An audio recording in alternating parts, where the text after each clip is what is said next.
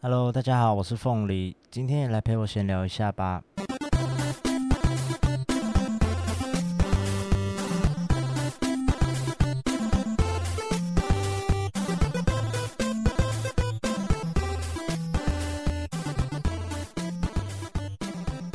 有一阵子了吼，就很久没有录音了，因为事情有一点多，然后自己的状况不太好，加上器材的问题也是一大堆，所以如果真的有在听我节目的观众，不好意思啦，拖这么久才又录了新的一集。今天我也轻松的聊一些最近的状况，一些事情我。家里的事，还有我个人的事，希望我的故事能够陪伴到一些人吧。我做节目的最大初衷就是这样。你可能闲着没事就就听听我的声音，然后，哼，希望有跟我有共鸣。我先聊一件，前阵子我爸他刚过世，那爸爸过世之后要百日的那一天。我妈就打电话通知我说：“呃，爸爸要百日了，希望我那天空出时间来。”那当然哦，一定的嘛，一定会会空出时间。只是我我下一次就问我妈说：“哎，那我老公可不可以当天也跟着过去？或者是说有没有需要跟着过去？因为其实我并不知道百日这个呃重要的日子，以传统的。”家庭来说，呃，是否就是整个只要是有亲属关系呀，然后有婚姻关系的都要一起到？我不了解这件事情，我我只是很直觉的就问我妈了。哎，我妈她也是反射性的回应我说：“不用啦，不用啦，嘿，那个白日你来就好。”这样，当然啦。就是我我我没有什么情绪，也没有什么特别的反应，就觉得哦好不用。事后我就在想，诶，我妈妈这样子的几乎是吸反射式的回应我说不用。我妈她到底是怎么想的？在回答的当下，她的感受是什么？她在顾虑什么吗？我我我会去多想啦。对，毕竟这个呃，两个男生嘛，结婚，然后要去参加一个这种比较严肃的呃仪式，或许妈妈她那边有她的顾虑，是我想不到的。就我会好奇啦，他他是怎么想的？那我得说，我这边我个人并没有太多的。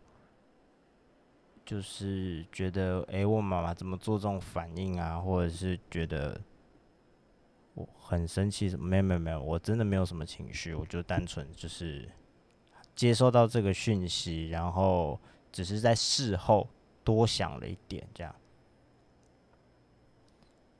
这是一件事啦。那过了一阵子，现在已经八月中了。那时候是六月的事情，六月、七月这两个月，我发现一件很特殊的事，就是在我爸爸过世之后，我跟我的妈妈、跟我的弟弟关系好像变好了。当然，我有很大一部分是源自于我的关系，就是我个人这边。我好像放下很多情绪，跟我觉得没有必要的冲突，应该是说，我我举个例子好了，就是我我最近带一个剧团，我们十月有一场演出，然后是一个女性主义的文本，在排练会讨论一些事情，那。大家就有讨论到说，到底面对长辈或者是一些思想已经非常固定，他有一个他的他的，就是他很难理解说女性主义到底想要干嘛，或者是这些所谓的进步思想到底想要传递什么的那些人，我们究竟要如何跟他们沟通？我那时候发表我的意见的时候，我就是说，我个人啊是已经放弃沟通，我已经觉得不用花时间，不用花力气去跟那些你认为已经不会再接受新资讯的人去跟他们沟通，我觉得没有必要。原因原因单纯只是，呃，我们把时间花在我们认为有机会的人身上吧。那时候，二零一八年的公投，十一月二十四号的公投，投说，呃，同志可不可以结婚？那结果是有七百多万人反对这件事情。那对我来说是一个很大的冲击。那到了今天，二零二零年了，事情过去两年，我有了比较不一样的面对这种。和我不一样的声音，我有一套新的想法，就觉得，嗯，好吧，就就就这样吧。如果真的你们就是要反对，你们要不支持，那就是你们的事。那我个人我这边会去做的事情，就是继续做我的倡议，那继续去跟我认为能够沟通的人沟通。回到我的家庭。我觉得有一部有一点点这样的感觉，就是我觉得我的妈妈，因为她到应该是一也是一八年一八年六月的时候，我跟我妈出柜。那时候是因为我跟前男友分手，然后很痛苦，就某一天半夜就是神经病发作，就打电话给我妈，然后讲了一大堆话。我妈是是讲说。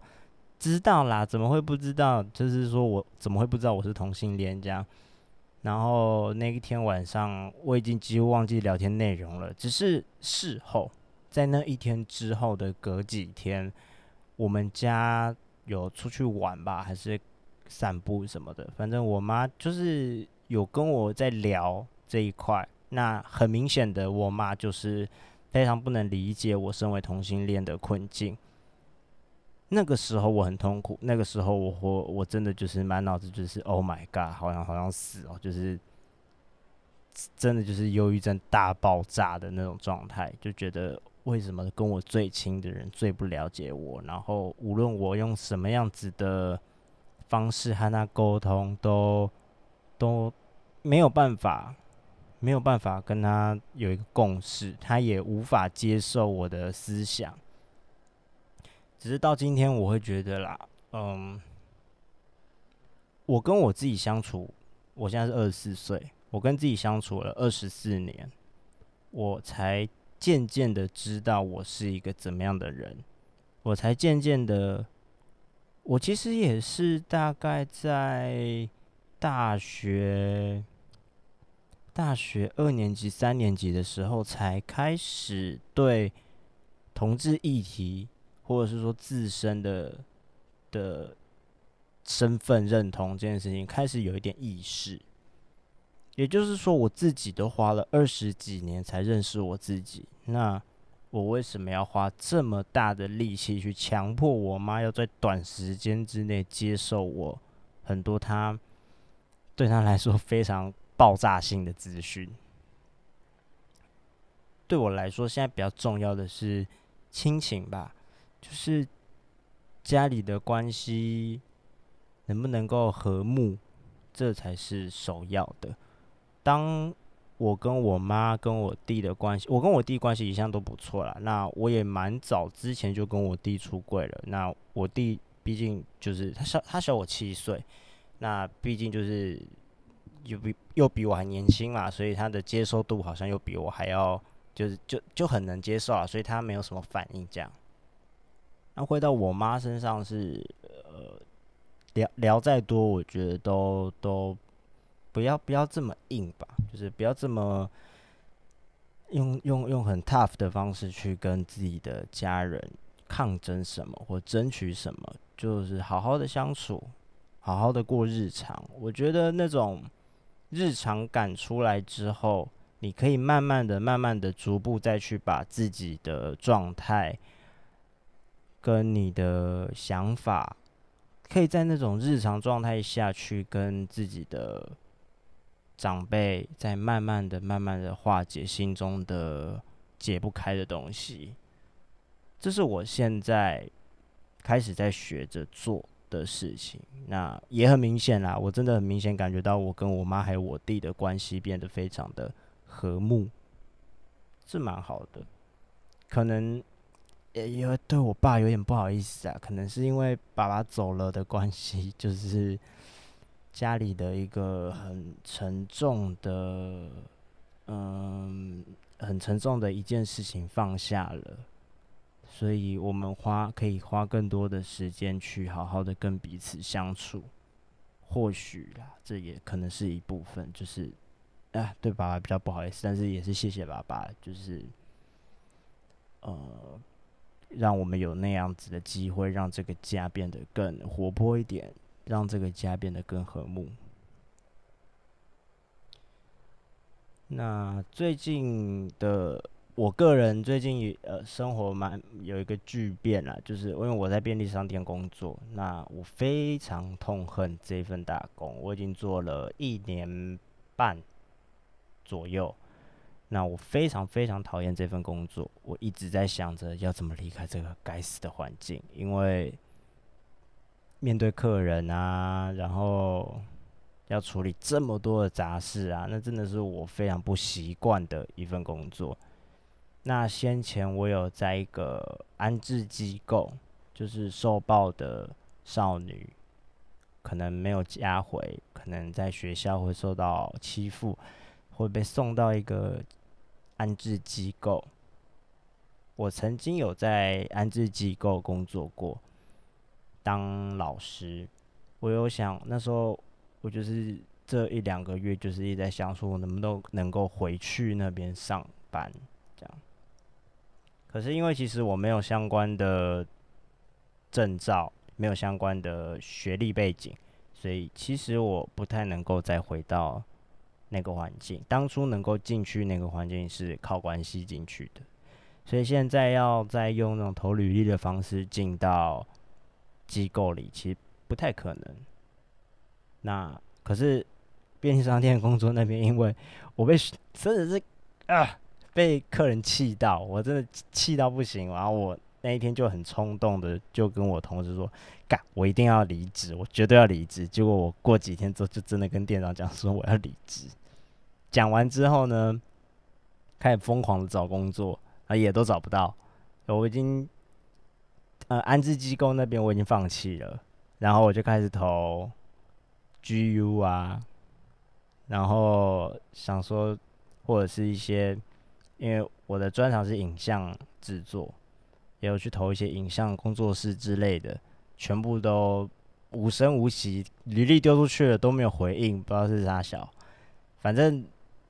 很痛苦啦，因为没工作的状态。我原本想说，也当做给自己一个休息的机会，可是其实心理压力蛮大的，因为就觉得，呃，生活现在就整个就是不知道在干嘛，就每一天醒来，然后不知道要干嘛，然后一天过去，然后就睡觉。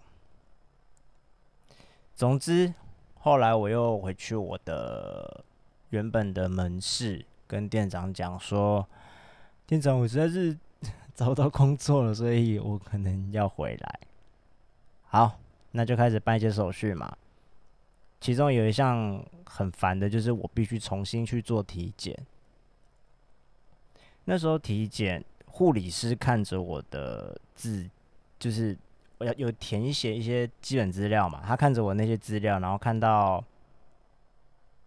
配偶那一栏，就是我已经已婚，他很惊讶，然后他就想跟我聊，哎，你二十四岁就就结婚，怎么那么早哈？然后那怎样怎样的，我就啊啊，你现在二十四岁啊，你老婆嘞？你老婆几岁？我就跟他说，不是老婆，是老公。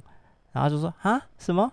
我说呃，老公是，你老你老婆老公？然后他也这个回煞什么的，我的恭喜啊！我就说，对啦，真的啦，我的老公啦，他就很惊讶。后来他跟我的反应是，有一点很明显，因为是一个年纪有点大的护理师，然后他他他感觉有一点呃，当然很惊讶，所以想要多问，可是又怕冒犯到我，可以感觉到他的那个态度是有点战战兢兢的。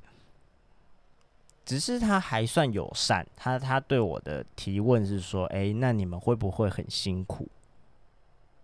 我那时候脑子里在想说：“哎，他问我这个问题是什么意思？我要怎么回答他呢？” 辛苦，我我大家结婚都蛮辛苦的吧，婚姻生活都蛮辛苦的吧，但我知道他的意思啦。我我也没多说什么，我就说啊，还好啦，不会啦，因为妈妈他们都知道啊，好，都都都同意啊，这样子。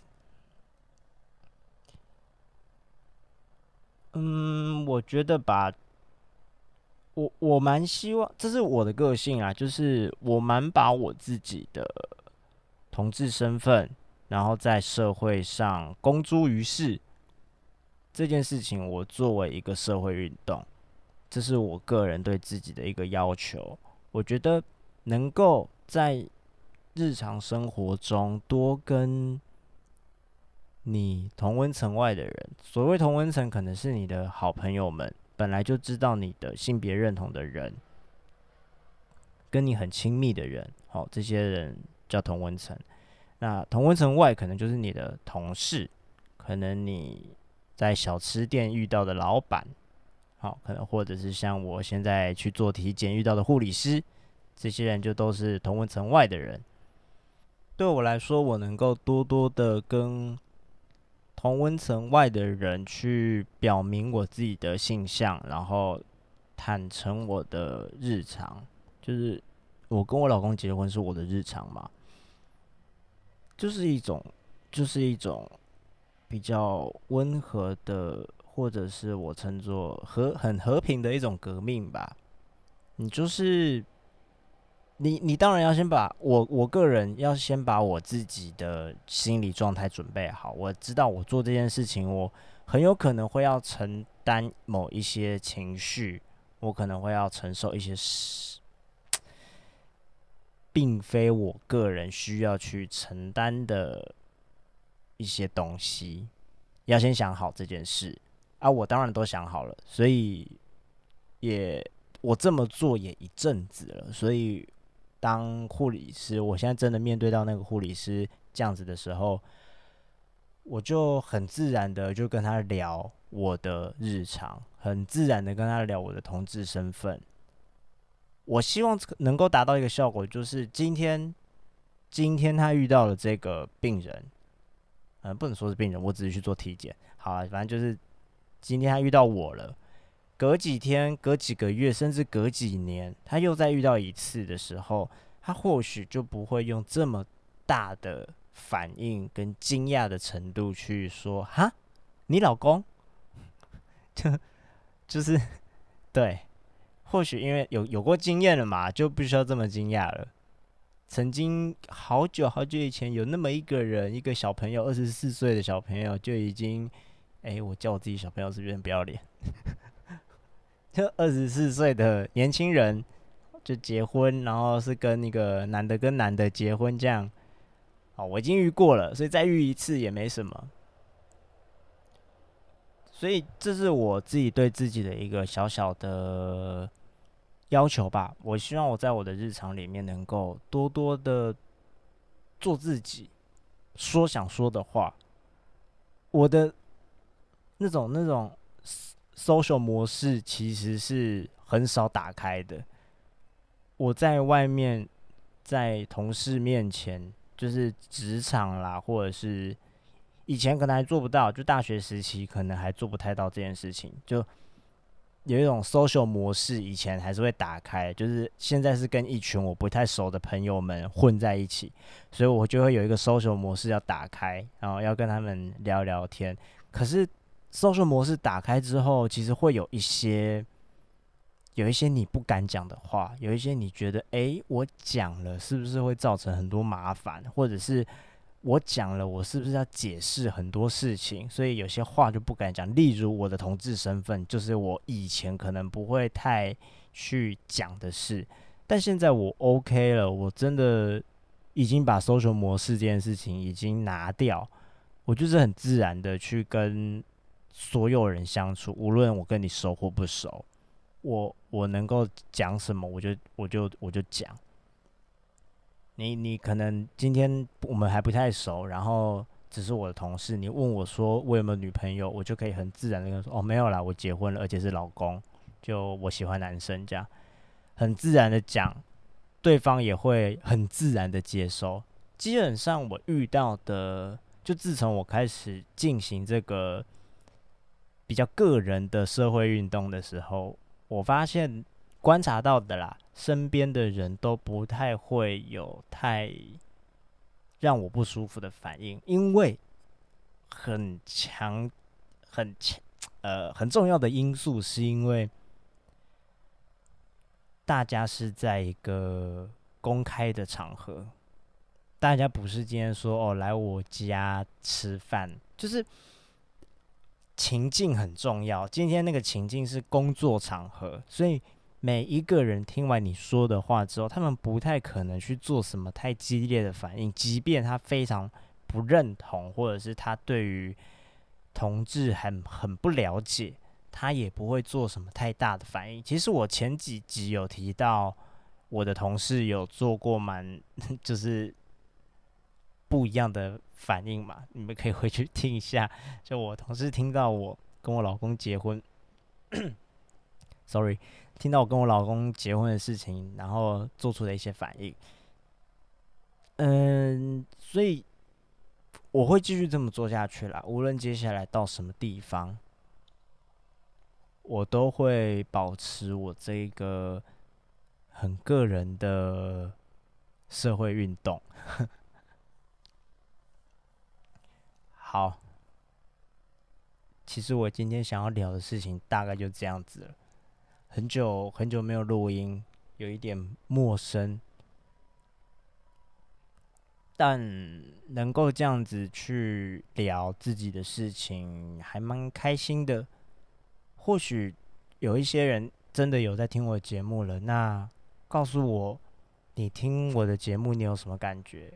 我最最最希望的是，我的我的东西真的很无聊，都没有什么。笑话没有什么爆点，但就是这样子默默的日常的陪伴感，我希望能够帮助到一些可能生活情境跟我类似的人，无论是忧郁症患者，或者是同志身份的朋友，或者是呃人生目前正遇到各种困境的人，我希望我的节目能够陪伴你们。那当然。如果你听了我的节目，真的有感觉，真的有觉得被陪伴到的话，也让我知道，给我一点 成就感，拜托。你要在 review 下面回复一下，或者是我的我的那个什么粉丝专业跟 IG 一直都还没有好好的去公开经营，这样，但会啦，我一定会弄这个东西。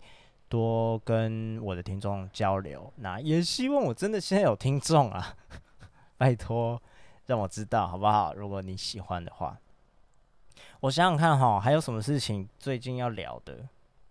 哦，有啦，有一件想到了，就是 我刚刚说嘛，我我十月有演出，那最近是我在。照理讲，我我以前大学的时候在做创作这件事情上，我还蛮蛮积极的。我的心里会有一个很很不一样的感觉，就是当我在创作的时候，我会有一种很投入这件事情，然后会觉得很兴奋，然后很很快乐。但这一次的制作，不知道为什么，就是各种不舒服。我觉得跟我个人现在的处境有点关系。我太久太久没有那种很有灵感的感觉。我不太知道，因为在这个制作里面，我是呃，就团队来说，我是行销，我是做行销，然后在制作里面，在这出戏里面本身，我是做影像设计。无论哪一个职位，我都提不上劲，我都觉得做的很很没有热情，所以蛮累的。我不太喜欢这样，这不是我，这很奇怪，就是明明。做剧团这件事情是我的梦想之一，而且这次这个制作，我们完全跟学校几乎是没有关系，就是我们一个独立制作，我们几个好朋友自己出来创了一个团，就开始做这出戏，跟学校没有什么关系，所以基本上这件事情就是一件我靠我自己的梦想要来赚钱的一件事，结果。我一点热情都没有，让我蛮困扰的。真的，我我看着剧本啊，在想影像设计的东西的时候，都没有什么想法，没有什么灵感。即便有，然后也很兴奋的把他们全部都规划的很好。当我提案给导演的时候，被打枪。或者是被被觉得哪边不够好，不要被修改什么的。照理讲，以往的我就会开始去想下一步。好，那我接下来这个影像设计要往哪个哪个方向前进，要怎么想？可是这一次是我直接就就放弃自我了，我就觉得，看算了，好吧，好吧，都被打枪了，就算了，我就就很不想做。行销上面也是行销工作，因为是我第一次做行政的工作，就有很多细节我做的不好。那面对批评的时候也没有抗压的能力，所以总之，现在八月嘛，八月中，二零二零年就是一个啊一团屎。二零二零年真的不知道从哪小。工作也不 OK，然后剧团创作这边也不 OK。目前唯一 OK 的就只有我的家庭吧，原生家庭这个部分，跟我妈跟我弟关系变好这件事情，让我稍微放心一点。但其他的真的全部都超级糟糕的，不知道，我不知道接下来怎么办。就还甚至甚至最近还遇到了。有一些新的 case 来，就是朋友介绍我去一些呃